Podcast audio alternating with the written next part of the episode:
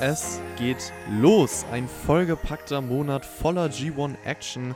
Der erste Tag des New Japan Pro Wrestling G1 Climax 30 hat stattgefunden. Ich möchte darüber sprechen. Ich werde zu jedem einzelnen Tag eine Review hier bringen. Dazu gibt es in der Beschreibung für alle, die es interessiert, immer meine Star Ratings. Ich würde aber sagen, bevor wir groß drum rumlabern, kommen wir direkt zur Show. Es gab ein Intro. Die Geschichte des G1s wurde kurz beleuchtet. Es wurden alle Teilnehmer des Blocks gezeigt, denn es stand ja die erste A-Block-Show auf dem Programm und man konnte mit Hype reingehen. Ich liebe diese Video-Packages. Es ist oldschool, typical G1-Style und es ging aber nicht los mit einem Turniermatch, sondern mit einem Young Lions Opener. Yuya Uemura gegen Yota Tsuji und äh, diese Art von Match wird jetzt immer der Opener sein, also immer mit Young Lion Beteiligung. Tsuji hatte fusselige Haare, hat so ein bisschen seinen Look verändert, ist mir aufgefallen. Und es gab zu Beginn technisches Mad Wrestling, dann wurde es intensiver mit einer Schlagabtauschphase.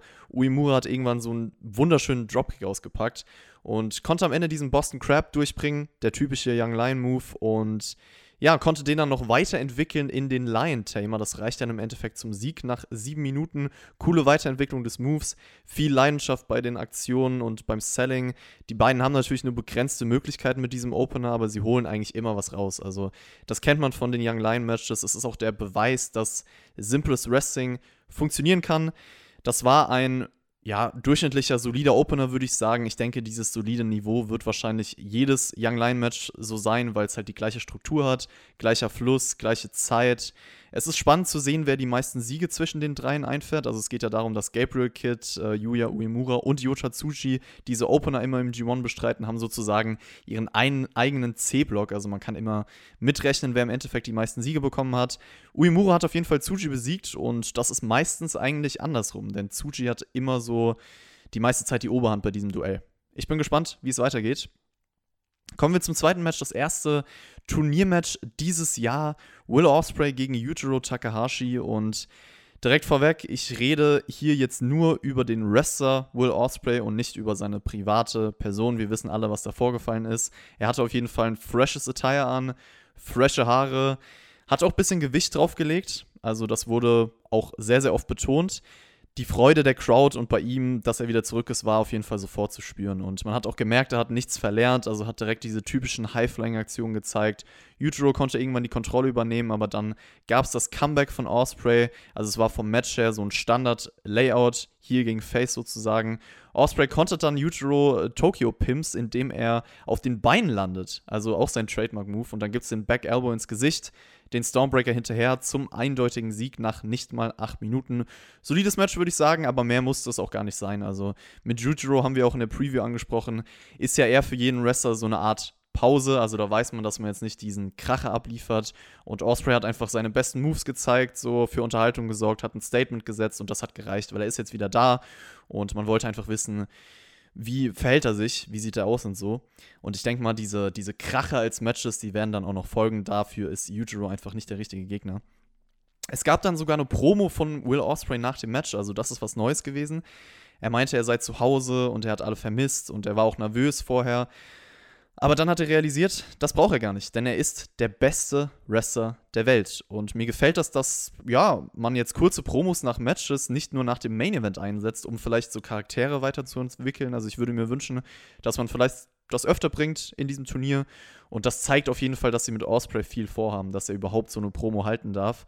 Und wie Osprey diese Promo gehalten hat, war für mich sofort Kenny Omega Vibes. Also, wer die New Japan Promos von Kenny Omega kennt, das hat mich extrem daran erinnert. Also, die Art und Weise, wie er gesprochen hat, was er gesagt hat. Auf der anderen Seite weiß ich natürlich nicht, wie clever es ist, dass er nach allem, was bei ihm privat so abging, äh, Promos hält, was da so rauskam. Das ist aber ein anderes Thema. Das auf jeden Fall. Will Osprey, der Wrestler Will Osprey ist zurück. Und ja, mal gespannt, was er noch in diesem Turnier abliefern kann. Kommen wir zu Jeff Korb gegen Taichi, das zweite Turniermatch an diesem Abend. Und es gibt einen Bart von, von Jeff Korb, also diese Änderung ist mir auch aufgefallen. Irgendwie hat jeder an diesem Abend bisher seinen Look so leicht angepasst die Dynamik des Matches war, dass Korb gekommen ist, um einfach zu kämpfen und Taichi sich halt wirklich ganz viel Zeit lässt, vor allem zu Beginn. Und ich hätte das im Vorfeld, glaube ich, so gebuckt, dass Korb wirklich ein Statement setzt. Also er ist ja das Monster, so soll er zumindest rüberkommen. Und es wäre irgendwie mal schön gewesen, wenn er Taichi schnell abfertigt. Irgendwie finde ich, dass er Glaubwürdigkeit braucht nach letztem Jahr, was einfach nicht so dieses krasse Turnier von ihm war. Also für mich war das ein bisschen enttäuschend damals. Es fehlt ihm. Ich finde, diese Glaubwürdigkeit fehlt ihm. Vielleicht schadet das auch seinen Matches. Stattdessen hat man es halt so gebuckt, dass Taichi eine Heatphase bestreitet, Korps Offensive. Da fehlt so ein bisschen der Bums dahinter. Die letzten Minuten waren aber gut. Also es ging gut hin und her. Mehr Energie kam auf. Äh, Korps Power, die aber immer wieder ausgekontert wurde gegen diese Kicks von Taichi. Das war ganz schön. Und es gibt den Black Mephisto am Ende. Also Taichi gewinnt ohne Heal-Taktiken, was ich ziemlich nice finde. Und das Match war auch ziemlich gut, kann man sagen. Ja, Korps Booking ist ein bisschen fragwürdig. Also, wie gesagt, ich habe es eben angesprochen, für mich muss er manchmal wie das Monster rüberkommen, mehr Glaubwürdigkeit und so Niederlagen helfen ihm jetzt nicht unbedingt dabei. Dann gab es eine Intermission, also eine kleine Putzpause. Das wird, denke ich mal, jetzt auch jedes Mal der Fall sein nach drei Matches. Und dann gibt es die drei anderen Matches hinterher. Kann man sich darauf einstellen. Wir kommen direkt zu einem Banger als nächstes. Und zwar Tomohiro Ishii gegen Minoru Suzuki. Und ich habe es eben angesprochen. Alle ändern so ein bisschen etwas an ihrem Look. Außer Ishii. Also nicht mal jetzt unbedingt in diesem Turnier, nicht mal jetzt unbedingt an diesem Tag. Aber jeder Wrestler gefühlt ändert ja, weiß ich nicht wie oft, alle paar Monate, alle paar Jahre irgendwas an seinem Look, ob es sein Outfit ist, seine Tire, seine Haare, wie auch immer. Das Einzige, was sich bei Tomohiro Ishii ändert, ist das T-Shirt. Aber ich denke mal, dafür kann er auch nichts und das will er vielleicht auch gar nicht so. Aber ansonsten das Attire seit Jahren gleich, die Frisur, seine Erscheinung, also der Typ, ihn interessiert es einfach nicht. Er bleibt sich treu, er will einfach nur fighten, verändert sich kein Stück und ich liebe diesen Mann einfach dafür. Also auch dafür. Und äh, das Match hat auch schon wieder gezeigt, warum ich ihn liebe, denn es war ein typisches Tomohiro Ishii-Match. Es war G1-Style hoch 10. 13 Minuten, das heißt nicht lang, unter einer Viertelstunde. Sie haben trotzdem alles rausgehauen. Es war eine wahre Schlacht. Also es ging darum, wer hält mehr aus. Sie versuchen alles voneinander wegzustecken. Diese Schläge, es klatscht irgendwann brutal. Es gibt so ein No-Cell vom PK, es gibt Headbutts, Ohrfeigen.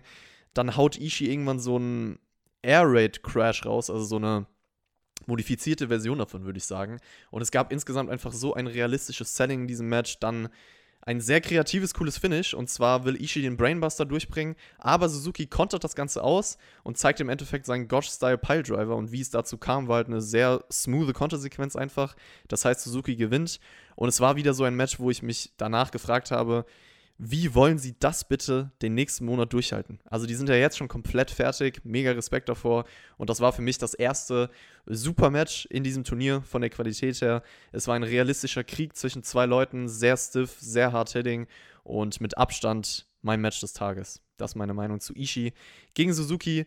Nächstes Match, Co-Main Event, Shingo Takagi gegen Jay White. Und Jay White ist ja auch ein Name, der lange, lange nicht zu sehen war bei New Japan, also ungefähr ein halbes Jahr verpisst sich erstmal direkt aus dem Ring, als das Match dann losging, verlangsamt alles extrem und irgendwann hat Shingo es dann doch geschafft, ihn endlich mal umherzuwerfen. Trotzdem gab es viele, viele Pausen in diesem Match. Es war sozusagen der Feigling Jay White gegen den stürmischen Shingo. Jay hat irgendwann mal gedacht, okay, ich weiche jetzt aus, bleib einfach am Boden.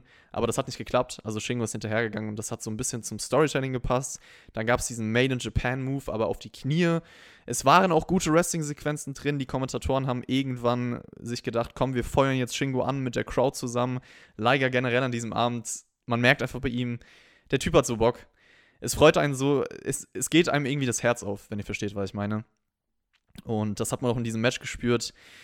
Ja, dann war es halt so, typisch Jay White, Referee-Ablenkung, Gedo-Eingriffe und jedes Match ist sowas von vorhersehbar von ihm. Also jedes Mal, wenn man denkt, jetzt baut sich irgendwas auf, wird ein White-Match von irgendeiner Scheiße unterbrochen. Also hier auch schon wieder dann der Low Blow. Ja, Finish war komplett flach, deswegen für mich. Äh, Jay White gewinnt das Ganze nach fast 20 Minuten und er macht eigentlich genau da weiter, wo er aufgehört hat. Also ich werde nie verstehen, glaube ich, warum Leute typische Jay White-Matches feiern. Es nervt mich einfach extrem. Und ja, wenn ich mir einen Yujo Takahashi anschaue, der auch beim Bullet Club ist. Der darf ja auch clean Wrestling-Matches bestreiten. Warum geht das bei Jay White nicht? Ich habe Angst, dass es bei Evil genau das gleiche sein wird. Und ich habe Angst, dass es wirklich bei jeder A-Block und jeder B-Block-Show für mich heißt, okay, Jay White-Matches, Evil-Matches sind deswegen ein Downer. Und es ist einfach schade, weil sie können ja viel mehr. Ich weiß, was ein Jay White drauf hat, aber dieses Booking drumherum und seine Matches bringen mich einfach komplett raus. Und deswegen fand ich das Match auch nicht gut. Tut mir leid.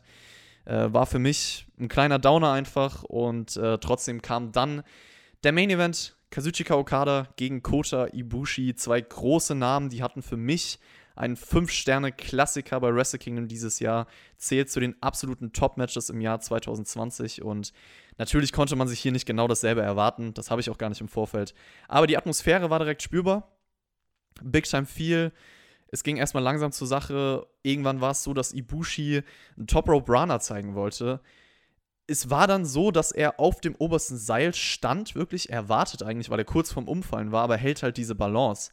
Und er lacht halt währenddessen und das ist so crazy. Also Ibushi, Respekt dafür, wie er sich gehalten hat. Dann wollen beide Vorarms voneinander. Es gibt den Bomaye in den Tombstone.